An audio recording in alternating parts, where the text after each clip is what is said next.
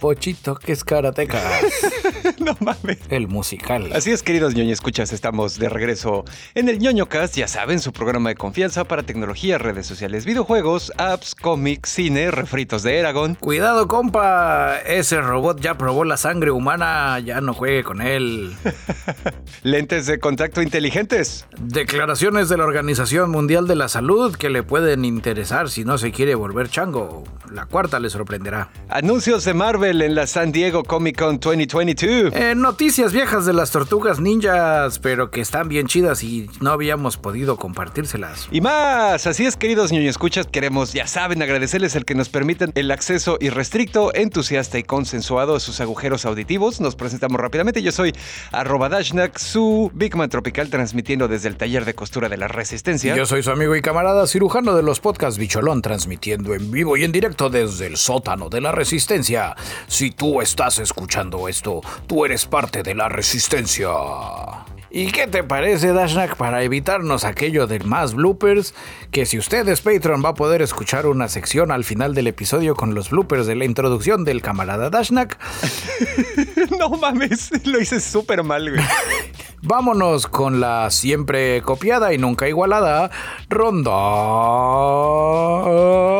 Ay, oye, digo, lo que tú necesitas, chico, es una ronda rápida. Cui. Cuiri, cui, cuiri, cui, cui. Y esta nota se la traemos exclusivamente a la jefa de gobierno de la Ciudad de México, Claudia Sheinbaum. Un cohete fuera de control lanzado por China se estrellará contra la Tierra pronto. ¿Qué delegación será la afortunada en recibir a nuestros visitantes del espacio exterior? Eh, esperemos pues, pronto saberlo. Este, la Agencia Espacial China realizó el lanzamiento exitoso de un cohete Long March 5B el domingo de la semana pasada. Esto es cuan- podcast cuántico. Eh, la, etapa central del cohete permaneció en órbita y ahora está configurada para reali- realizar un reingreso incontrolado. Pero tío bicho, ¿qué es un reingreso incontrolado? Pues lo contrario a controlado.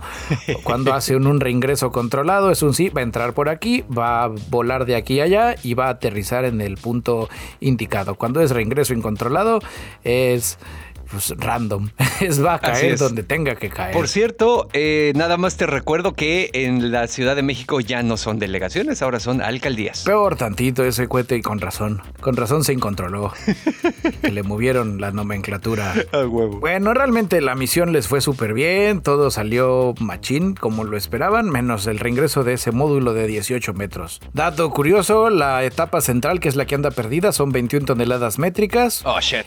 Y pues ya de las dos misiones anteriores, nada más como dato curioso, fue lo mismo. Ya, los- ya les gustó esto de los reingresos incontrolados. Eh, durante los reingresos controlados, las etapas de los cohetes se derribaron con los motores encendidos y pues ya sabes, todo era súper fregón. Eh, alejando el cuerpo del cohete de las áreas pobladas. Ajá. Mm, Normalmente los avientan hacia el océano. Pero las últimas dos veces pues les falló la matemática y cayeron en un área habitada a lo largo de la costa oeste de África. Oh, no. En el caso de la otra misión, que fue en abril de 2021, se estrelló en el Océano Índico cerca de las Maldivas, no porque así lo decidiera el, el, el centro de lanzamiento espacial Wenchang en Hainan, sino pues porque ahí, ahí cayó. Fue así como que, oye, Chingue justo como lo queríamos. Sí, están muy cabrones. Eh, la posibilidad, si usted se está preguntando, debo de salir con paraguas a la calle. Eh, la caída de piezas de cohetes aumentará al 10% la próxima década. Ya sabes, el porcentaje de probabilidades de que alguien te atine eh, y te pegue, pues va, va por ahí, cortesía de que China pues, no le está atinando cómo regresarlos. Que bueno, también las probabilidades son bajas, pero hay gente que se ha ganado la lotería dos veces, ¿no? Aumentando aquí al tema, porque pues ya no faltaba alguien aquí americano, el astrónomo Jonathan McDowell del Centro de Astrofísica de Harvard de Smithsonian eh, espera que, en el, que el escenario vuelva a entrar en la atmósfera de la Tierra dentro de una semana más menos. Cito, desafortunadamente no podemos predecir cuándo ni dónde. Ah, puta madre. Una etapa de cohete tan grande no debe dejarse en órbita para hacer un regreso incontrolado. El riesgo para el público no es enorme, pero es más grande de lo que debería. No mames, güey. Sí, creo que este pedo se está incontrolando. Diría el meme. A huevo. Pero bueno, seguiremos informando. Si usted le cae un cohete, pues no dude en contactarnos. Si a usted le cae la segunda etapa del cohete chino encima, le regalamos una suscripción al Patreon por un año. Ay, pero que nos den la, la exclusiva. Exactamente. Y bueno, pues yo les traigo aquí otras notas hablando de videojuegos. Hay un videojuego que se llama Refund Me If You Can, que se traduce como regrésame si puedes, pero refund es regrésame con el reembolso, ¿no?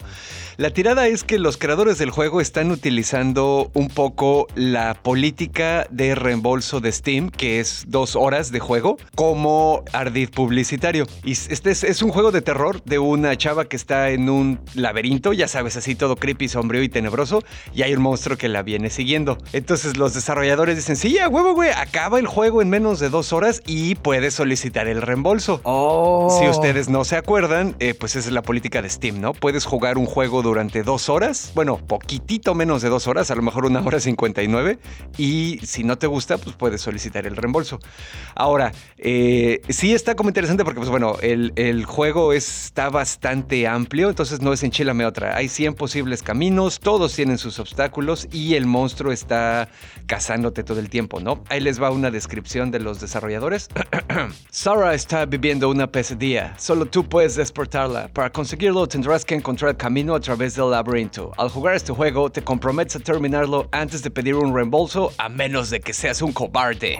No pierdas de vista el reloj, el tiempo pasa rápido. Después de dos horas el logro se bloqueará para siempre. ¿A qué se refiere la última frase? Que si acabas el juego antes de dos horas te da un logro de Steam que si te pasas de dos horas ya jamás lo puedes volver a tener. Suena interesante. Así es. Eh, digo, aquí ya como en modalidad de juego, pues bueno, tienes bengalas para recordar por dónde ya has pasado y el mismo juego te dice que no te quedes parado más de 45 segundos en un mismo lugar porque sale el monstruo y ya valiste verruga. Está para Steam nada más, ¿verdad? Así es, cuesta 57.99, 58 pesitos, así que si se quieren asomar, yo ya lo tengo ahí en la lista, nada más que hoy anduve bastante ocupado, entonces pues no, no he tenido chance, pero pues definitivamente yo creo que sí me lo Para jugarlo ah, gratis. Así es.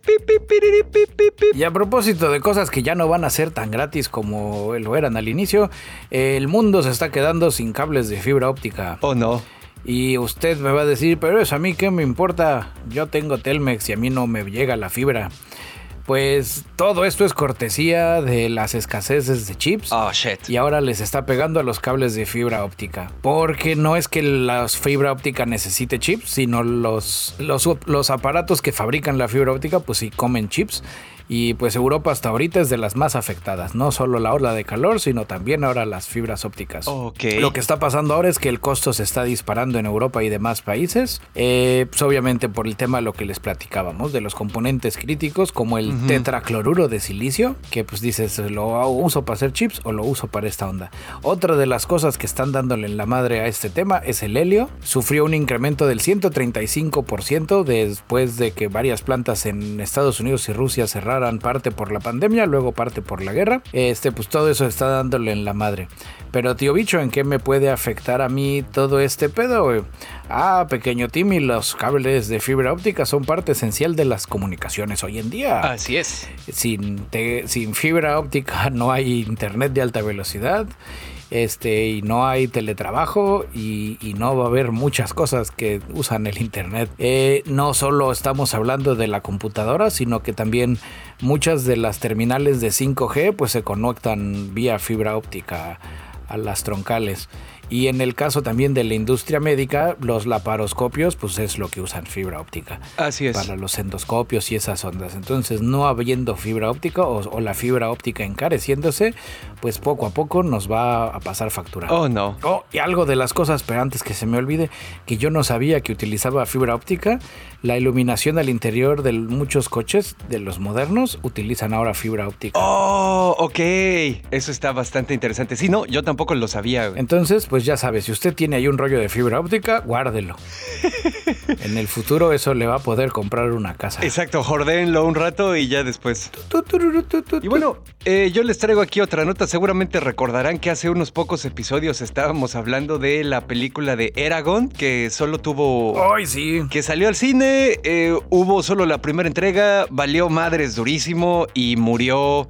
El plan, pues resulta que en esta onda de la San Diego Comic Con... Eh, Disney Plus anunció que está produciendo una serie live action que va a ser la adaptación de Eragon. Pero van a rebotear, ¿no? Sí, sí, no, ya no tiene nada que ver con la película anterior. Esto empieza desde cero, son los primeros cuatro libros y que se llama, que es el específicamente lo que se conoce como el ciclo de la herencia. Y aquí les cito para los que no se acuerden, dice la historia de un granjero llamado Eragon que descubre, que descubre, ¿eh? que descubre un huevo que eh, eclosiona en un dragón que llama Zafira. A través de su lazo y la ayuda de su mentor Brom, Eragon aprende a ser un Dragon Rider, bla bla bla bla bla bla bla. Eh, fantasía chafita para young adults, básicamente, ¿no? Eh, la saga de libros fue súper exitosa, se acabaron vendiendo 41 millones de copias en todo el mundo, traducido a un chingo de idiomas. Y este, pues sí, ya empieza desde cero, ¿no? Igual como dato cultural, la película de la que estábamos hablando fue de 2006, salía Rachel Weisz como la voz de Zafira, Jeremy Irons era Brom, de eso sí me acuerdo, y John Malkovich era el villano. Oh, sí, tenía buen, me acuerdo que tenía buen cast. Sí, ¿no? Y, pero como que ninguno le entró con ganas. Porque actuaban así como ahuevados. Exactamente, fue así como que verga, güey. Me faltan, ya sabes, un millón de dólares para acabar de pagar la casa. Órale, pues me he hecho esta película. Creo que están van a aplicar la fórmula que utilizó HBO con His Dark Materials. Ok. O la brújula dorada. Ajá. Obviamente con un material que, bueno, ahora que escucho, que platicas el tema de los libros, pues tal vez era más bueno en la novela y el libro de lo que nos pusieron en la pantalla. Vamos a ver en qué acaba. Pues y ahora todo el mundo tocando palmas. Este, porque como los gorilas todos nos enfermamos. La Organización Mundial de la Salud, tal vez la recuerden como este cuidado ahí viene el COVID, pues ya declaró la viruela del mono como emergencia mundial. La pregunta aquí es, ¿debemos preocuparnos y correr como locos? Eh, tal vez no tan así, pero pues sí hay que lavarnos las manos más seguido. ok. Y no andar tocando monos. No vaya a ser la de malas. Ok. Y evite comer bananas. no mames. Ya dile a la gente los consejos, pues, porque si no Spotify nos va a bajar el, podcast. Ay, si no bajan a Joe Rogan, no nos pueden bajar a nosotros. Eh, pues sí. Este, bueno, aquí de las cosas interesantes, Tedros Adhanom Ghebreyesus eh, que él es el mero mero ahí en la onda de la Organización Mundial de la Salud que avisa y dice, oye, pues el reciente brote de viruela del mono fuera de África, este, pues deberíamos de ponerlo ya en, emergencia sanitaria global. Ajá. Eh, pues ya dijeron Simón, no porque sea así, ay, no, pues vamos a morir todos así como monos. Eh, pero dicen que sí, pues está avanzando no tan rápido como el COVID, está avanzando mucho más despacio, pero pues ya está llegando a cierto número donde pues ya valdría la pena poner atención. El número aquí que tengo es 16.593 casos, oh, no. divididos en 68 países. Ah, bueno, ok, no es tanto entonces. Pues sí, ahí no sé a cuántos le tocan por país. Digo, si nos ponemos a hacer la división. También puede ser que haya países que no tienen infectados, ¿no? A lo mejor Groenlandia, por ejemplo. Pues sí, allá el, el frío mata a los monos. ahí les va, camaradas. La Organización Mundial de la Salud nos, nos platica cómo está el tema del número R, que ese no nos llegó a nosotros a México porque pues Gatel no le gustaba, que es el número R, tío bicho, pues ahí les va. El número R, este hace referencia al número de personas a las que contagia de media una persona infectada. Es un valor esencial a la hora de hacer el seguimiento de una epidemia o de una pandemia. Toma nota, Gatel. Ok. En este momento, el número R de la viruela del mono, de la changomiosis, le podemos poner también así, está por debajo de 1. O sea, que está como que controlado, pero no controlado. Pinche, pero parejo. Ese es el título de esta nota. En el caso de la viruela del mono, si tú eres una persona de alto riesgo, que aquí el alto riesgo lo implica el ser hombre y tener hartas relaciones sexuales así sin mirar hacia dónde, tu número incrementa entre el 1.4 y el 1.8. Ok. O sea, si tú andas así de cogelón, eh, cuídate del mono. Si huele a plátano, no lo metas. no mames. Y como los gorilas, todos caminamos. Así es. Ya saben, esténse al pendiente también. Eh, no es algo así que te mate muy cabrón, pero a mí me da ñaña las, las, las, pústulas y las ronchitas. Ay, sí se ven bien culeras, güey. Y aparte han de doler las hijas de su pinche madre. Y, si se contagia sexualmente, pues yo creo que hasta te han de salir ahí en el laquellín. ¡Ah! Sí, no. Sí, no, no, no se ande poniendo creativo, camarada. Ay, ya acabamos. Así es. Y bueno, y con esa recomendación de la Organización Mundial de la Salud, damos por terminada la ronda rápida del día de hoy. Usted está informado. Ronda rápida es una coproducción de ñoño Cast Investigation Report, Nuevo Aragorn en Disney, ahora con más dragones, la OMS, si huele a plátano no la meta, y China tirando cohetes de manera incontrolada. Cui, cui, cui, cui, cui, cui, cui. Y ahora sí, Dashna, ¿qué nos ibas a platicar de los lentes de contacto inteligentes del futuro? Ah, pues mira, ahí te va. Esta nota nos la mandó nuestro camarada Angelito, que ya saben que ha sido nuestro primer fan y nuestro primer Patreon desde siempre, aparte de ser un amigo muy querido. Él era nuestro Patreon antes de que inventaran Patreon cuando nos llevaba cervezas a la, a la cabina. A la, estación. Exactamente. Abrazos para allá, camarada. Y nos obligaba a tomárnoslo. Bueno, pues rápido este asunto. Ya habíamos mencionado un poco al respecto, si mal no recuerdo, pero pues sí, no, no había avanzado más. La compañía Mojo Vision anunció que ya desarrollaron el primer lente de contacto inteligente que está especialmente diseñado para realidad aumentada. Supuestamente oh. esta madre ya existe, ya está funcional y lo que sea, porque Drew Perkins, el CEO de la empresa, fue la primera persona en usar el primer modelo ya como de producción, ¿sabes? 23 de junio de 2022, hace pocos días, fue la primera demostración de, esta prueba. Lo, es lo que estaba narrando el camarada Perkins, el CEO. Y él cuenta que para construir este lente de contacto inteligente, eh, pues tuvieron que hacer un chingo de cosas. No es ni siquiera tanto la cuestión de la pantalla, sino miniaturizar ciertos componentes electrónicos. Otros que no se podían miniaturizar tuvieron que ser reinventados y tuvieron que crear una interfaz de usuario, ¿no? Para poder utilizarlo. Obviamente les voy a poner el video en el Telegram de la Resistencia si todavía no están ahí, es en nonocast.com. Pero pues bueno, aquí lo que tiene es una pantalla micro LED con una resolución de 14.000 puntos por pulgada, es monocromática, todavía no hay de color. La definición de la pantalla es tan alta que el ojo humano no es capaz de distinguir la diferencia entre lo que está viendo en el mundo real y los gráficos que están en ese lente. Entonces, pues en teoría, según la compañía, es la pantalla más pequeña y densa que existe ahorita en el mercado y en el mundo. Obviamente, aparte de esto, pues bueno, hay varias eh, modalidades de personalización que las compañías interesadas en utilizar este producto podrían solicitar, ¿no? Dependiendo de para qué chingados las quieren. Pero en general tienen una radio de 5 GHz para el Wi-Fi, un procesador ARM, que transmite los datos del sensor del lente y que es el que procesa la realidad aumentada a la pantalla de micro LED, ¿no? Aparte de eso. Sí, en realidad el lente que te pones en el ojo solo es la pantalla toda la magia pasa afuera. Pues no, güey, sí tiene circuitos el, el, el lente, güey. Achis, achis, los mariachis. Sí, no, ya, ya lo verás ah, cuando lo suba ahí al canal de Telegram de la Resistencia. Y la parte interesante es que aparte de todas esas pendejadas que le pusieron, también tiene un acelerómetro, un giroscopio y un magnetómetro para estar rastreando continuamente los movimientos del ojo y, ya sabes, acomodar... Eh, las imágenes de realidad aumentada a dónde deben de ir, ¿no? Ya me metí a buscarlo. Mojo Vision, ¿no? exactamente, sí. La pantalla es la parte así de enfrente que está medio transparente, güey, pero al todo alrededor sí se ven así los circuitos. Se ven los circuititos, allá vi, sí. Oye, eso está bastante sensual. Sobre todo que resolvieran el tema, o sea, porque al final de cuentas la pantalla no tiene que ser del tamaño del lente porque no vemos con todo el ojo, nada más vemos con la pupila, con Exacto. del centro. Exactamente. Oh, y cómo resolvieron el tema focal, eso este me hace bastante interesante. Pues sí, habría que ver eh, cómo, obviamente, pues ya sabes, o sea, vamos, les estamos dando el beneficio de la duda porque no es así como que un rumor, sí existe información comercial al respecto, pero pues también solo un cabrón lo ha probado, ¿no? Entonces vamos a ver al rato así que sea como un pedo Black Mirror donde te quedas atrapado ahí en la simulación forever, pues ya veremos. Oye, sí, está, esto pinta chingón, güey. Sí, de acuerdo. Sobre todo las aplicaciones que puede tener. ¿Como qué? Este, como Google Maps, porque yo siempre me pierdo. Entonces ya te va diciendo así con flechitas. Ajá. Pero tampoco creo que puedas ver una película. Sí, no. Ha de ser más como elementos así, como iconos que te aparecen, ¿no? Entonces a la de izquierda, entonces ya giras, ¿no? Y caminas. Y bueno, aquí sí hubo una cosa de sincronicidad bien curiosa porque nuestro camarada Sergei Joshevich nos había mandado esta nota para ver si eh, nos parecía apropiadamente interesante para el podcast. Definitivamente sí nos pareció, pero yo sentí que ya no tenía tiempo de preparar chido la nota porque esta semana grabamos un poco antes porque Bicholón tiene ahí ciertos compromisos.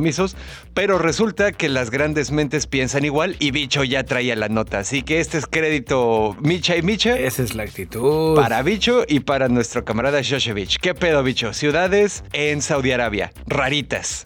¿Qué pedo? Así es, es más que una ciudad rarita, es algo así como de los productores de Snowpiercer, los Juegos del Hambre. No mames. Y, y qué otro futuro distópico es así, culero. Divergente. Divergente, eh, ándale. Llega para ustedes directo desde Arabia Saudí la extraña ciudad horizontal llamada La Línea, donde veremos cómo unos jóvenes adolescentes tratan de sobrevivir en una ciudad de 500 metros de alto, 200 metros de ancho y 170 kilómetros de largo, pudiendo conectarse por trenes de alta velocidad en menos de 20 minutos de extremo a extremo. La línea. 170 kilómetros en 20 minutos, o sea, ¿van a poner trenes bala? Sí, porque cuando uno tiene dinero, los trenes bala es lo de menos. Ok, Sí, básicamente es eso. Es una ciudad en forma de línea, así. Usted agarre una servilleta, dibuje una línea recta, esos son 170 kilómetros, va a tener 200 metros de ancho y 500 metros de alto, porque es como edificiositas. Y por afuera te ve todo como de espejo. Porque el espejo es lo de hoy. Eh, la ciudad dice que va a ser. eh, suministros de agua y energía serán 100% renovables. Aunque no nos han proporcionado detalles al respecto. Eh, citando el video con el que anunciaron en Twitter, durante demasiado tiempo. La humanidad ha existido dentro de ciudades disfuncionales y contaminadas que ignoran a la naturaleza. Ahora, la civilización está sufriendo una revolución. Vivirán en una línea. Ay, sí, no mames. Sí, está interesante. Va a tener a capacidad para 9 millones de personas, lo cual es mucho. No he sacado la cuenta de cuántos metros cuadrados tiene la ciudad y de a cuántos metros le va a tocar a cada cabrón. Pero está, está rara. Eh, dentro de las cosas que platica en el video es que los residentes van a tener acceso a todas sus necesidades diarias a una distancia de 5 minutos a pie dentro de sus barrios, que ahí es donde dices, ah, caray, dentro de sus barrios me suena a que va a estar seccionado como Snowpiercer, ya Ah, sabes, huevo, el sí. barrio Uyuyuy y la banda que tiene que trabajar para que todos los demás puedan estar en su barrio Uyuyuy. Exacto. No es la primera vez que se plantea una comunidad en papel así como esta. El fundador de Amazon, Jeff Bezos, mostró algo similar en 2019, solo que su plan era más para allá, no era en el desierto de Saudi Arabia, era para el espacio. Puta, ok. Ya, de- nada más déjame que te interrumpa aquí. ¿Ya entraste a la página, güey? Eh, no. Porque la página del proyecto se ve así, un pedo, se ve casi casi como ciencia ficción. Haz de cuenta que es como la ciudad de Westworld. Ah, vi el video. Ajá, en la misma chingadera, güey, o sea. Vi el video y en el video sí se ve así como que dices, no sé, güey, ¿cuántos de los 9 millones de habitantes van a vivir como la niña del video? Esa es la primera pregunta que yo haría. Es así donde dices, ah, bueno, no, pues ella va a pagar el paquete premium y ella va a estar entre las únicas 100 personas que van a estar en el, en el distrito medianamente nice, donde no tienen que comer sus propias heces. A huevo. Ahí hay otra cosa que me parece interesante recalcar. Tú tienes ahí el dato, ¿no? De quién es el, el principal inversor y el güey que está involucrado en ese pedo. Así es, aquí eh, ustedes se preguntarán quién está haciendo esto. Elon Musk, Jeff Bezos, Bill Gates, no, un favorito del ñoño cast, el hijo de puta príncipe de Saudi Arabia que mata periodistas porque le caen gordos y que compró gran parte de Nintendo. Y de SNK. Mohamed bin Salam, Salman. Exactamente, exactamente. Mohamed bin Salman. En fin, él dice que el país tiene el suficiente dinero como para que todo funcione. Yo tengo la curiosidad, como muchos de estos proyectos que vienen ahora de lejano oriente, que todo el mundo se emociona viendo el video que te manda tu mamá o tu tía por WhatsApp Ajá. del edificio inteligente más cabrón y el, el este que es acá de Arabia Saudita y que en Dubái y que ya vuelan y que tiran rayos los camellos. Exactamente. ¿Cuál está, ¿Dónde está el seguimiento? ¿Dónde están esos grandes edificios? ¿Quién, quién nos va a decir? Bueno, ya sé quién, nosotros en el ñoñocast. Si, si, si están haciendo o no se van a hacer, o qué pedo. Porque mu- muchas de estas cosas me suenan a demasiada fantasía y demás. En el caso, por ejemplo, del edificio más uyuyuy, que hasta tiene un museo y una sala de la ópera y tiene una figura así medio exótica en los renders, es un onda así, lo hicieron, no lo hicieron, quedó como un elefante blanco. No lo han terminado, pero ya lo van a hacer. Ajá. O ya lo hicieron, pero no, no dejan tomar fotos. No sé. Ese tipo de proyectos, no, sin, sin meterme en el tema que suena a película de horror distópico, no, a mí no me dan confianza. Creo que esos tiempos de, de fantochear, de tirar rostro con proyectos faraónicos, ya pasó a otro nivel. Cuando tienen que contratar mano de obra cuasi esclavista. Ya sabes, o sea, creo que estarían, sería más presumible el, el sí, aquí nuestros albañiles viven en casas independientes con aire acondicionado y todos manejan un Lamborghini. Eléctrico, aparte. o sea, cre- creo que ahí dirías, ah, no, su economía es cabrón, güey. Sí, a huevo. Porque, güey, si los albañiles se mueven en Lamborghini, güey, no, pues, esos güeyes están a otro nivel. Sigue siendo un espantapendejo, una pantalla pendejos, perdón. Ya. Pues ah, digo, hay que estar, hay que estar ahí atentos. A mí siempre me ha dado muchas ñañaras cualquier cosa que toca ese cabrón. Estaba escuchando la otra vez un podcast de Sam Harris, donde no habla específicamente de él, pero sí lo menciona mientras está hablando de otro tema. Y eh, este cuate, el, príncipe, tiene pedos severos, güey. Tiene pedos mentales no diagnosticados. No sé si es bipolar como Kanye West, pero tiene algo, güey. Y como es el príncipe, nadie puede ya acercarse a decirle, este, oiga, patrón, creo que usted tiene pedos mentales. No, güey, o sea, you know. Entonces, pues el cabrón de repente sí se deschaveta, güey. Sí, lo, lo ponen en los cimientos de la ciudad. Exactamente.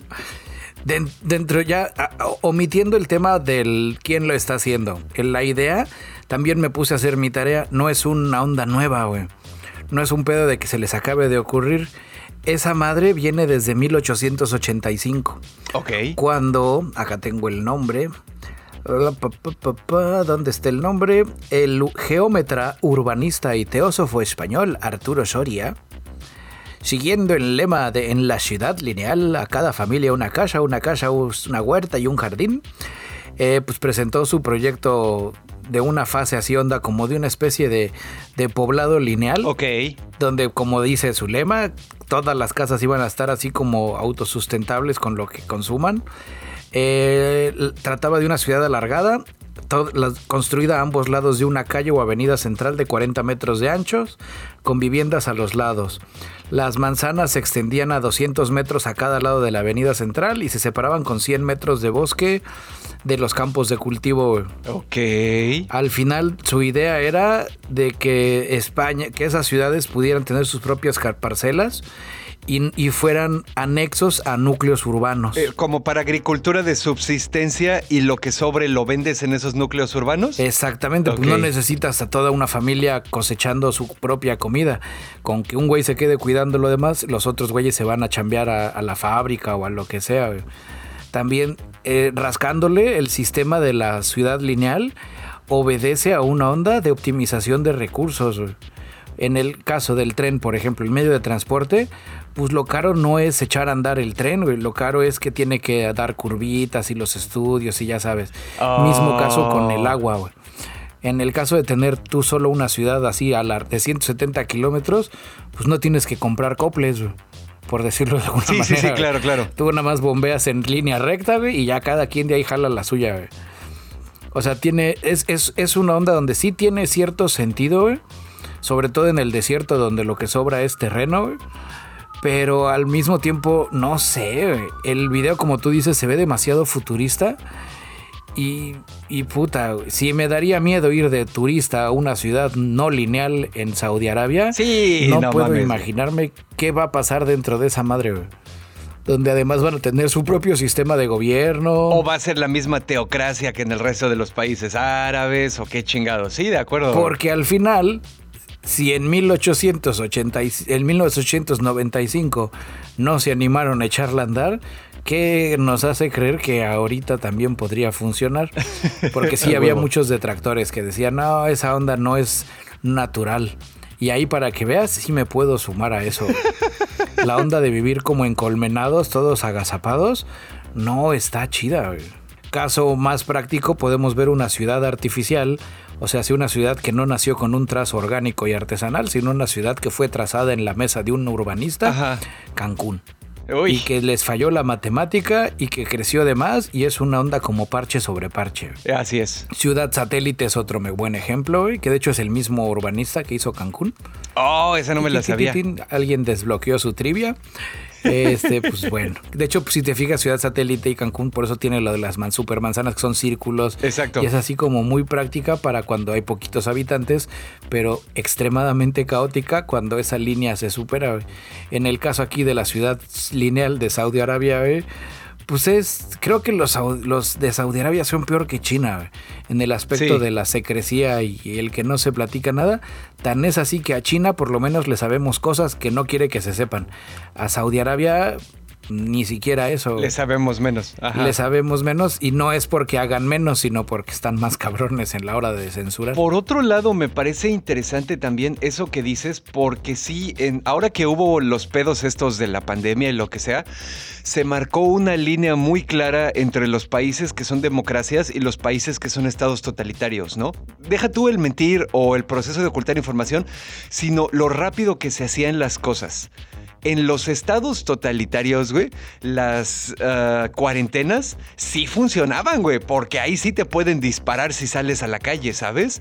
O cuando de repente dicen, ¿saben qué? Necesitamos eh, inundar todo este valle para una represa que le va a dar energía eléctrica a 10 millones de personas. Al primer cabrón que salga con su pancartita a decir, esta es la tierra de mis ancestros, lo desaparecen y nunca se vuelve a escuchar de él, güey. You know? Entonces, por ese lado, teniendo en cuenta que eh, Saudi Arabia pues es un estado bastante totalitario, a lo mejor sí puede implementar restricciones bastante draconianas respecto al flujo de personas. ¿Sabes quién entra, quién sale?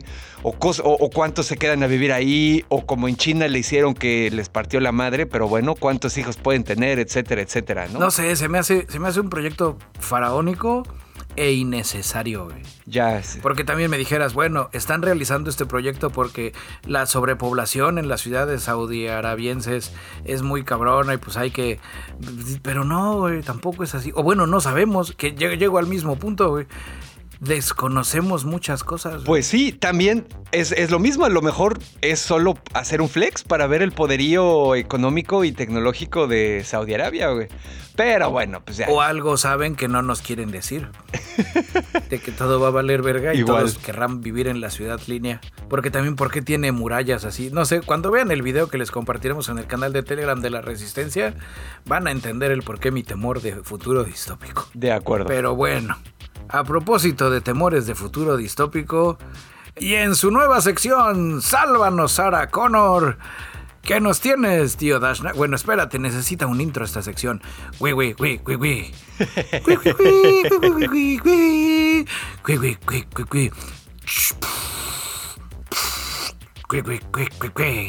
Sálvanos, Sara Connor. Pues sí, queridos ñoño escucha, resulta que en Rusia en el abierto de ajedrez de Moscú, un robot que jugaba en el torneo le rompió el dedo a un niño de 7 años. ¡Oh, no! Ese robot ya probó la sangre, hay que desmantelarlo. Exactamente.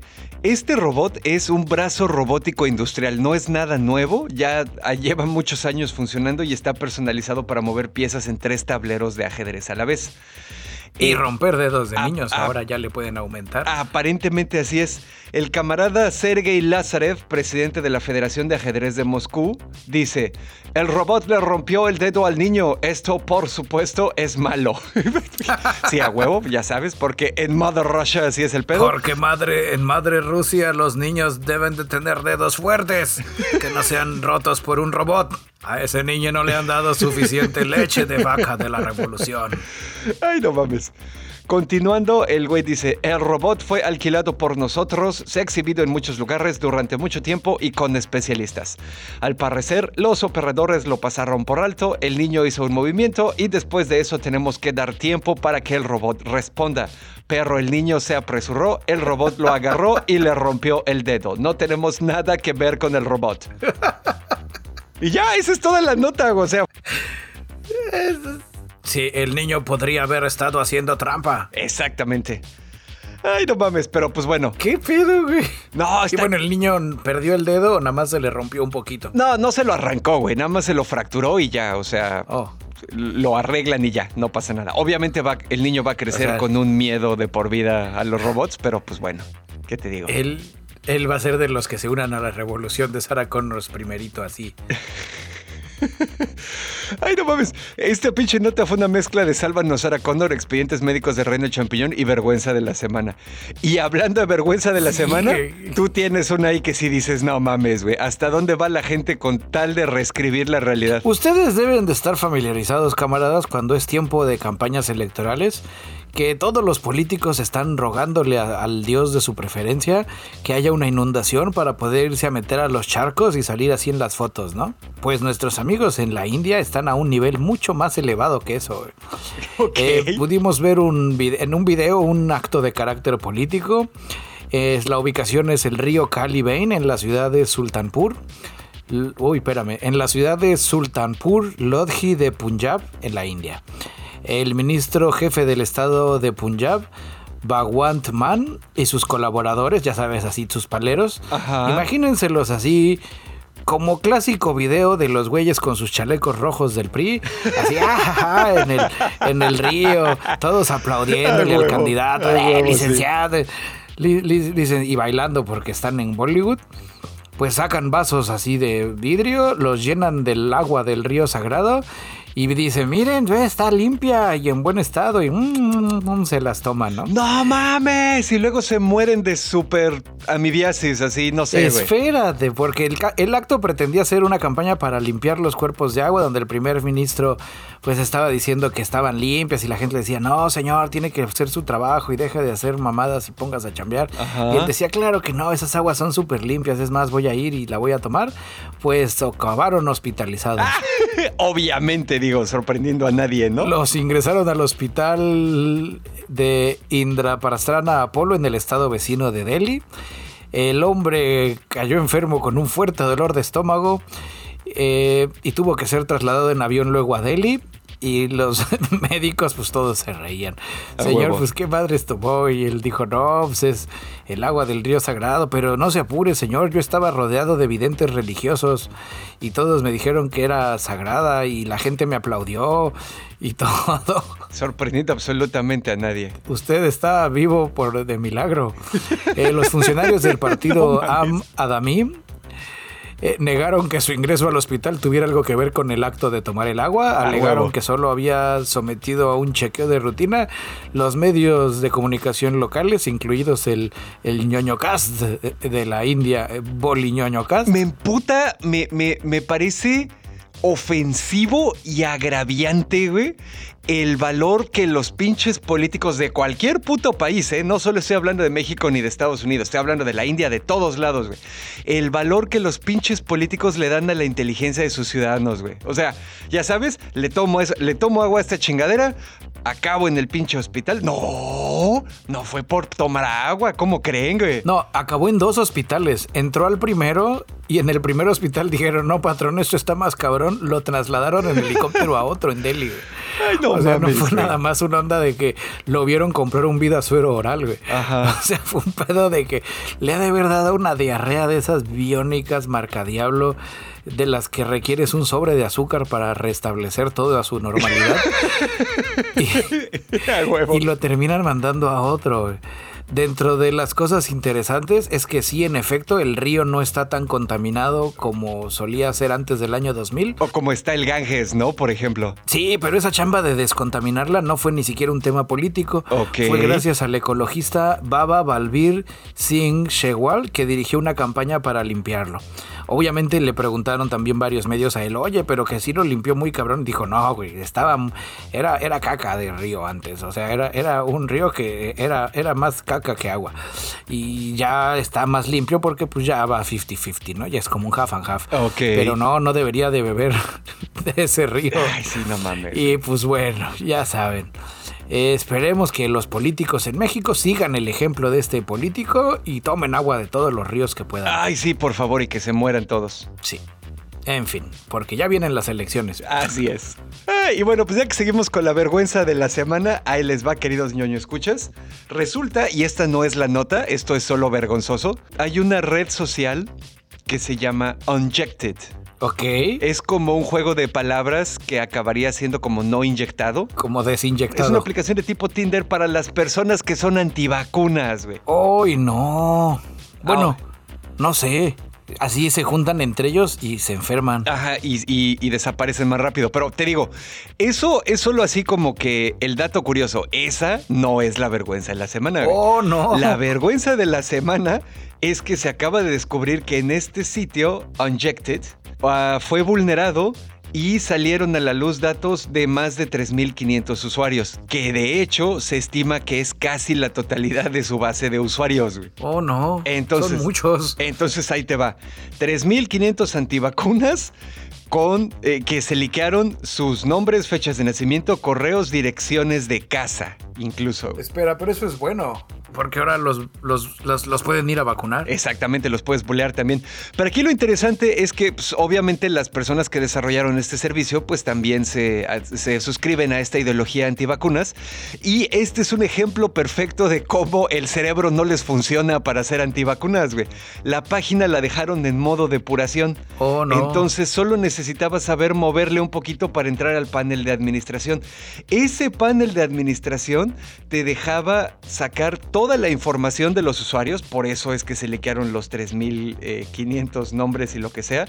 Podías crear y eliminar nuevas páginas, regalar suscripciones de pago, eliminar la base de datos, etcétera, etcétera, etcétera. ¿no? Entonces, bueno, ojalá esta filtración sí le aseste un golpe mortal al sitio, porque no solo es una onda de vamos a juntarnos a echar pata no vacunada, güey.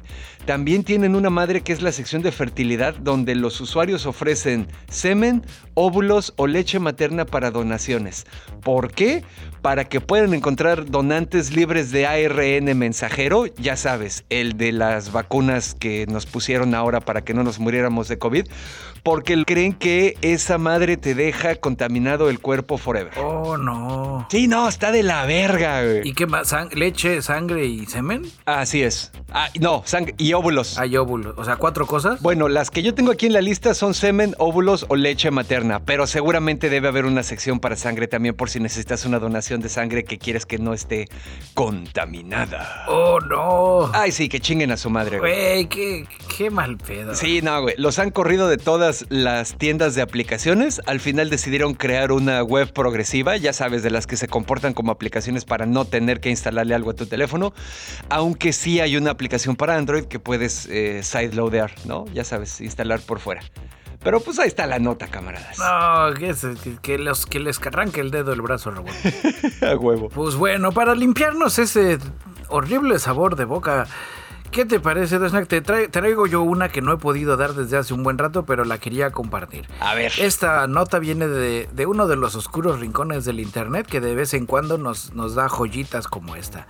Eh, me estoy refiriendo a Reddit. Así es. donde un usuario que aquí no le pusieron, tuvieron a bien poner el nombre, pero lo llamaremos como el amo y señor de las tortugas ninja, eh, nos platica una teoría de cómo es que el maestro Splinter les dio las armas a las tortugas karatecas, a las tortugas ninja. Ok. Que no fueron así al azar como la serie en alguna ocasión nos los mostraba, donde eran las tortugas medio bebés y que, ay, mira, esa que está jugando con los chacos, ella va a usar los chacos. y así. Ajá.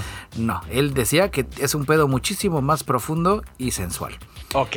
En el caso de Miguel Ángel, el naranja, el que es la fiesta andando, ya sabes, el más acá desmadroso, relajoso, indisciplinado y bromista, espíritu libre que gusta de llevar su vida a su manera, le da las armas conocidas como nunchaku o los chacos, Así es. que son armas de entrenamiento que sirven para enseñar las posturas, mejorar condición de los aprendices. Además, su uso descuidado pues te puede pegar en la cabeza y te duele, ¿no? Entonces a él le da esas para que se concentre. Ok, lo obliga a estar poniendo atención, a estar acá, focus. Para que esté, para que esté vergas. Si no, se lo carga la chingada. Ok. Donatello, el morado, el nerd, el tecnológico. Él que usa siempre gadgets y usa cosas acá súper rebuscadas, a él le da el bo, que es un palo de 1,80 metros, normalmente de madera. Esta práctica, esta arma de arte marcial, requiere movimientos de muñecas simples, para generar toda clase de movimientos espectaculares. Esta arma es para fomentar su creatividad y sobre todo para que aprenda que no necesita siempre herramientas tecnológicas y que lo más simple, si se utiliza correctamente, joven Donatello, puede darte resultados. Órale, ok, ok, a ver, ¿y los demás qué pedo con Rafael? Ahí te va, Rafael la tortuga ninja roja, que en todas las en todas las versiones de las tortugas ninja siempre es el que se emputa más, el que en algunos cómics se vuelve hasta Ronin y venga la muerte de sus hermanos, spoiler. Él es el más impulsivo, combate con un chingo de rudeza, a él le dio el Sai, que son como los puñales esos así de tres, como garras de Wolverine desfasadas. Estas armas eh, no tienen filo y de acuerdo a la tradición de las artes marciales de Okinawa, el Sai es un arma completamente defensiva. ¡Oh! Para que controle su agresividad. Exactamente, un arma que no es mortal y que al ser el más fuerte y agresivo va a poder aprender paciencia, disciplina y que defenderse es tan importante como atacar, joven Rafael. ¡Oh! Chingada madre, por eso me gusta hacer el podcast contigo. A ver, ¿qué pedo con Leonardo entonces? Y ahora ahí te va Leonardo, el, el mayor de los hermanos el que fue nombrado líder, el azul, que tiene sus momentos jocosos, pero pues él es el más disciplinado, a él le dio sus katanas, eh, que son delgadas, ligeras y de alguna manera frágiles. En el caso de Leonardo usa dos espadas, la técnica se llama Niten Ichi Ryu y requiere que una de las dos espadas sea más grande que la otra. Eh, por eso es que comúnmente se dice que una espada de Leonardo es una katana y la otra es una versión más pequeña llamada wakizashi aunque en los cómics no se clavan mucho en ese pedo. Eh, esto es para enseñarle responsabilidad, ya que en teoría de los cuatro, esas son las únicas armas mortales porque son las que tienen filo. Ok, ¿y se las dieron a él porque confía en el juicio de Leonardo para usarlas porque es el más centrado? No, espera, es para que él sepa que los combates no son broma y que su vida y la de sus hermanos está en juego cada que él saca sus espadas. Oh, shit, ok, ok. Es como el Chris Knife de los Fremen en Dune, que si lo sacan de su funda, no lo pueden volver a meter sin que haya bebido la sangre de un enemigo. Exactamente, pero sabiendo de que si se apendeja en algún movimiento, pues también filetea a su carnal. Ajá. Órale. Eh, hay una nueva película que viene que está produciendo la Nickelodeon, si mal no recuerdo, que pinta interesante. Eh, digo, como dato adicional a este tema de las armas de las tortugas ninja, ahí les compartiré el trailer en el canal de Telegram de la Resistencia. Están mezclando una onda donde superpoderes como de anime, pero en algún momento, al menos en el trailer, los pierden y está, está jocoso. La, la animación se ve bastante sensual. Pero pues ya saben, camaradas, la rata Splinter no da las armas a lo pendejo. Este trailer que dices es uno donde Rafael está todo grandote, ¿no? O sea que son de diferentes tamaños. Ya, sí, sí, sí. Sí y pinta, pinta sensual. Y bueno, vámonos a comer la maldita naranja. Esta semana salieron un chorro de anuncios cortesía de la Comic Con.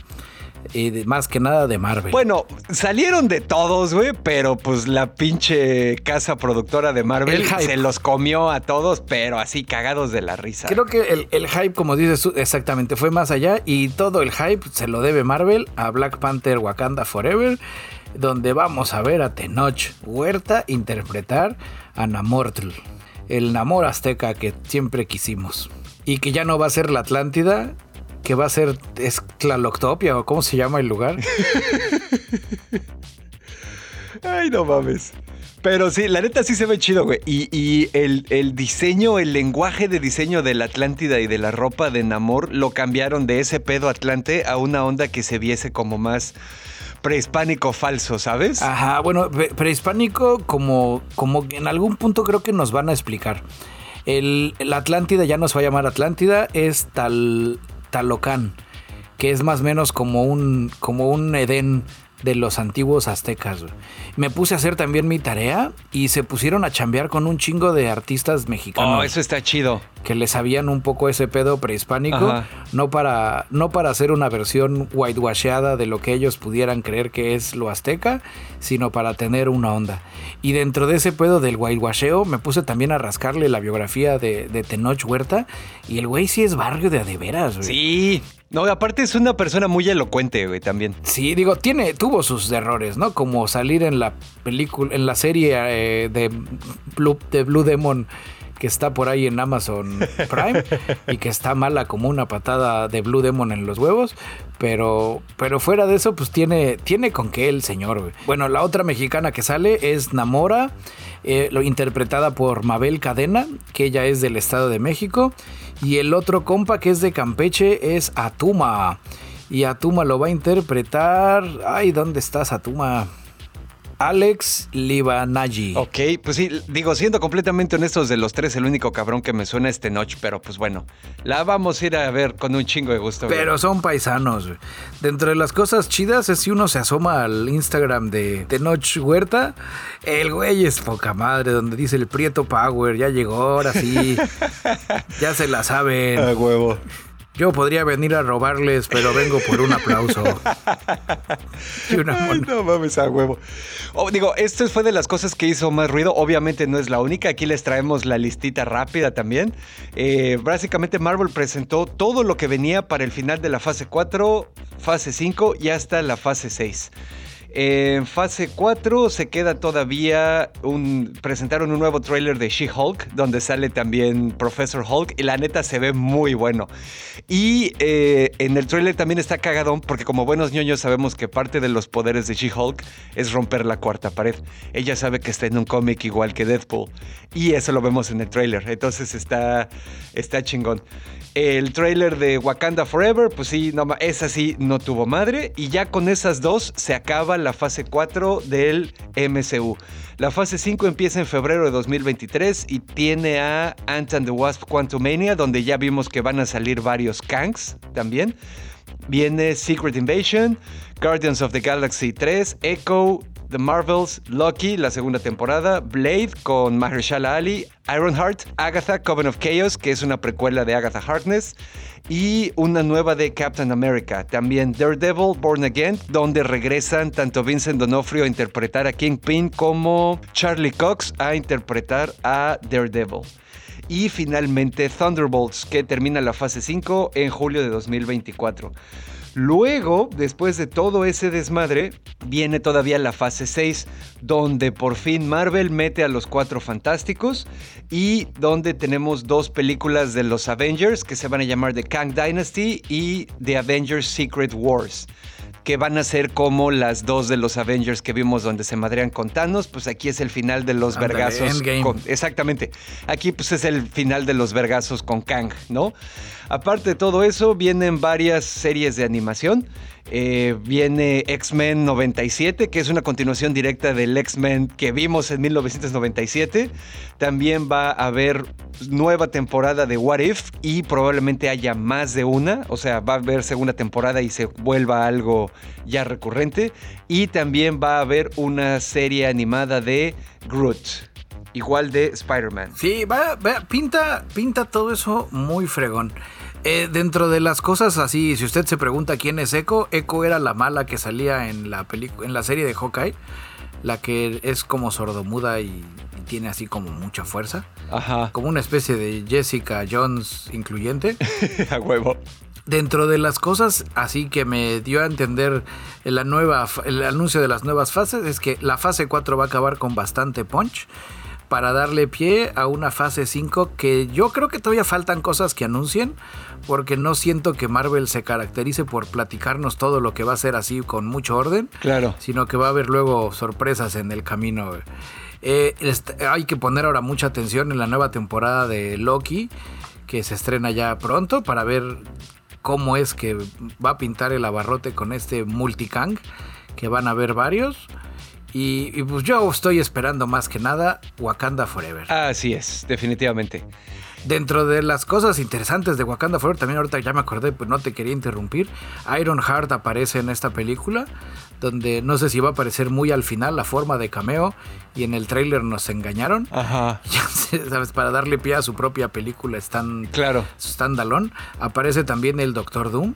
Y, y pues pinta, pinta, bueno, pinta, pinta que van a hacer algo. ¿Van a hacer algo bien o van a caer de forma estrepitosa? Así es. Del otro lado del universo, en DC, pues no ha habido muchas noticias interesantes. Hubo ahí un pleito de que no llegó Henry Cavill, que en realidad no tenía por qué llegar, pero ya sabes que viene Henry Cavill y todo el mundo empezó a mamar. Ajá. Y cuando no salió Henry Cavill y salió La Roca, y La Roca tuvo a bien decir que pues no es eh, Henry Cavill, pero a Superman mi personaje sí le gana y que la gente lo abuchó y así y demás, porque estaba insinuando que Henry Papacito Cavill ya no iba a regresar en forma de Superman, aunque ya sabíamos que no iba a regresar, Así es. Y porque fans tóxicos. los fans tóxicos. De DC, pues sal- salió el tráiler de Shazam, de la nueva que va a venir de Shazam, que al parecer no se hila con la de Black Adam. Parece que no, así y es. una que yo le tengo mucho potencial, que yo le tengo mucha fe, Blue Beetle. Ah, Simón, sí se ve, se ve buena esa, la verdad. Sí se ve bastante interesante.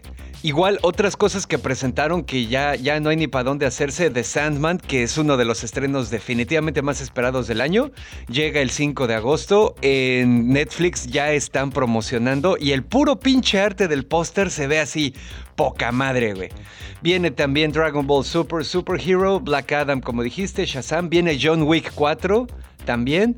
Viene una película live action de Saint Seiya para 2023. Que bueno, de esa sí no tenemos prácticamente nada, ¿no? Es, es, es un buen momento en la vida para ser un ñoño.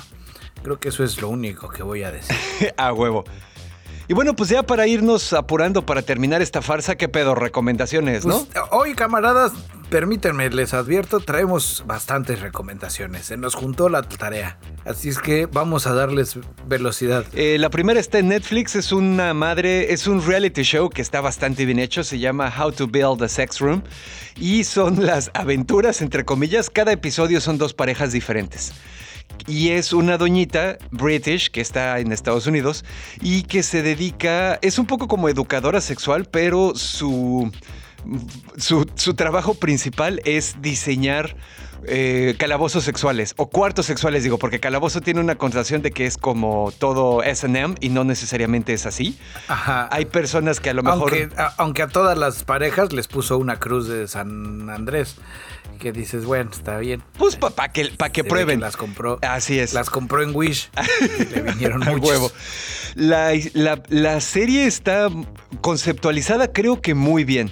De entrada me parece algo muy positivo la diversidad de parejas que muestran en la serie, porque no es solo pareja heterosexual blanca y aburrida, hay parejas gays de todos lados, hay familias polis. Entonces está bastante chingón. Y también eh, se agarraron un espectro bastante amplio de personas con diferentes preferencias. De manera que no todos los cuartos que diseña son, ya sabes, negro y morado con luz roja y las cadenas colgando del techo, aunque sí hay algunos de esos. Pero en general la doña sí tiene un gusto bastante exquisito y sí entiende muy bien las necesidades de los clientes. Entonces, como les dije, buena diversidad, una, una propuesta que es bastante sex positive, ya saben, si todo mundo tuviera más sexo, otro gallo nos cantaría, la gente no sentiría necesidad de estar invadiendo otros países o acumular riquezas a lo pendejo o maltratar a sus semejantes. Entonces, bueno, esa parte está chida, ¿no?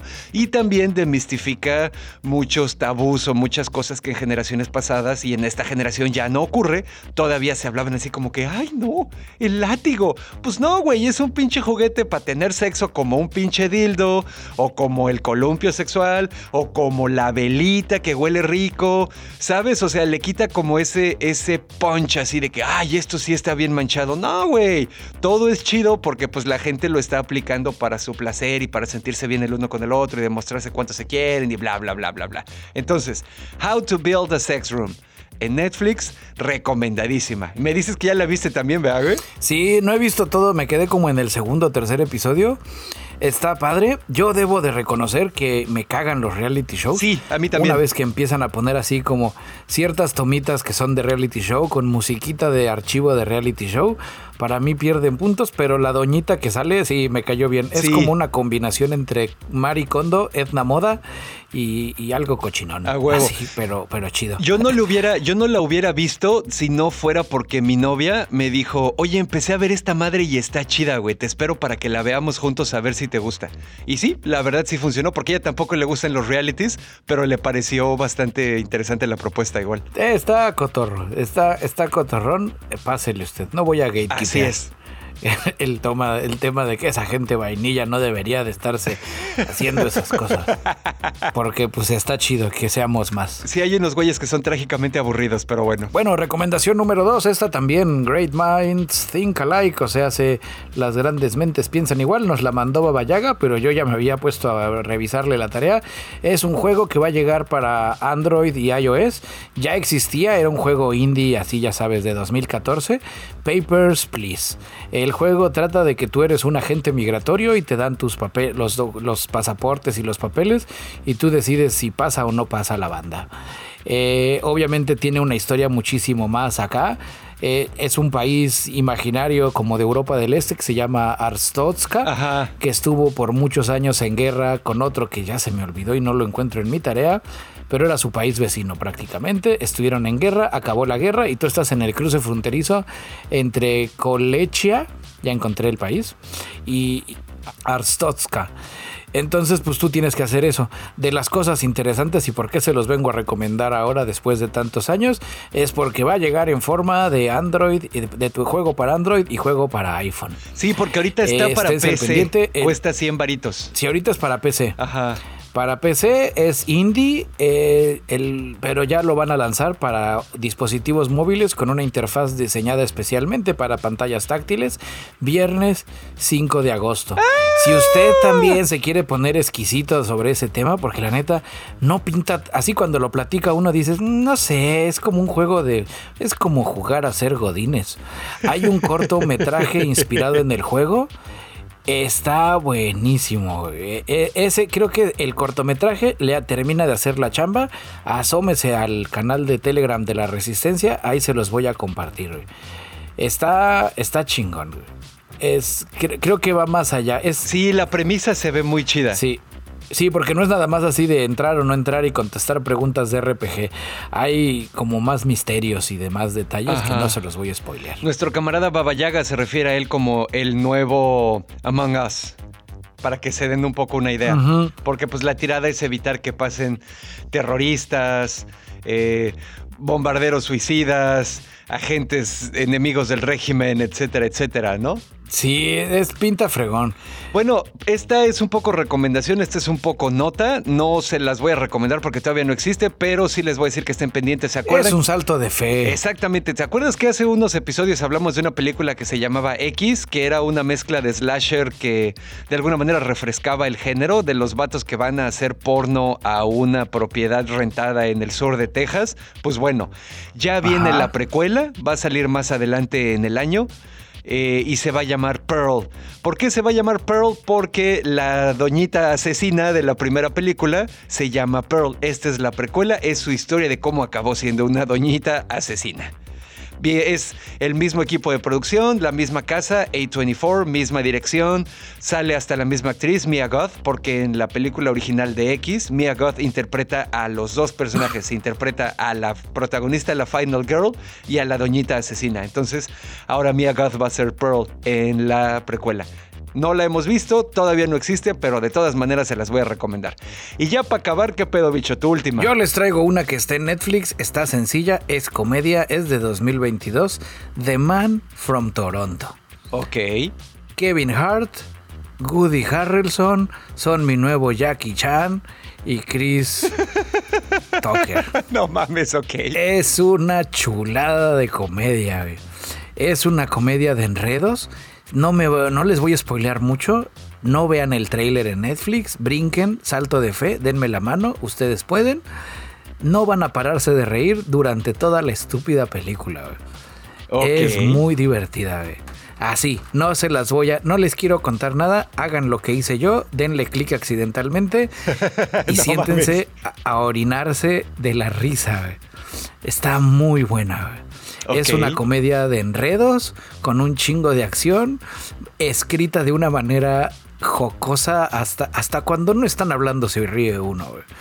Está muy divertida. Y sí, de, de nuevo, Woody Harrelson, Kevin Hart, ustedes dos pueden salvar cualquier película. De acuerdo. Antes, y también como salto de fe, si tienen oportunidad de ir al cine, yo le fui a, ido a ver, ya vi el trailer, Nope, N-O-P-E.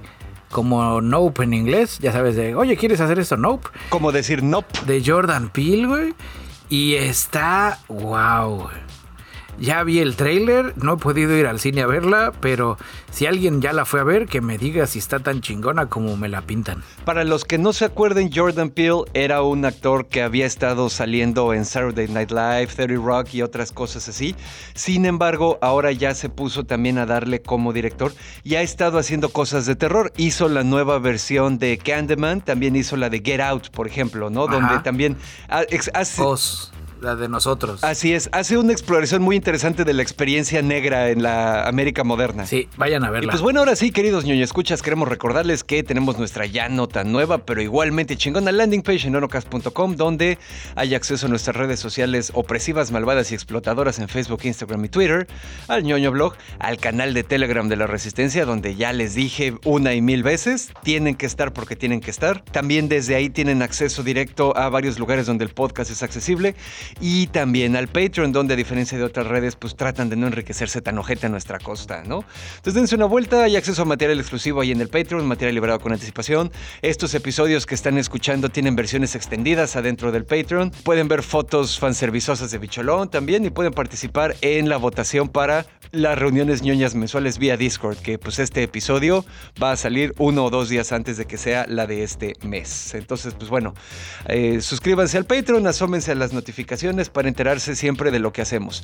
Y si no se quieren subir al Patreon o lo que sea, por cualquier razón, pero pues nos quieren echar la mano, dejen una reseña ahí en el agregador donde escuchen el podcast. Puede ser Spotify, puede ser iVoox, puede ser Amazon, Google, Apple. Dejen una reseña, recomiéndenlo esparzan la palabra, eso también nos sirve mucho, ¿no? Y hablando de Patrons y hacer más grande este proyecto, pues ahí les va. Muchísimas gracias a Angelito John Walker, Overlord, Sebastián Bojorques, la familia de los Romo, Ferio Ortiz, Francisco Novelo, Manuel Núñez, Claudia Maya, Víctor Antunes, Clau Borbón, Diego Díaz, Orkin, Juan Antonio, Alejandro Zul, Eduardo Alcalá, Tampi Loredo, Los Sapos, Rosquillas, Sergei Shoshevich, Doctor Misterio, Carla Peregrina, Snow, Silu, David Luna, Santi Gamer, Blanqueken, Isra y Lord Commander. Ustedes, Patrons, son la fase intermedia del el cohete chino que reingresa de forma incontrolada a la Tierra y le pega a la alcaldía de mi corazón.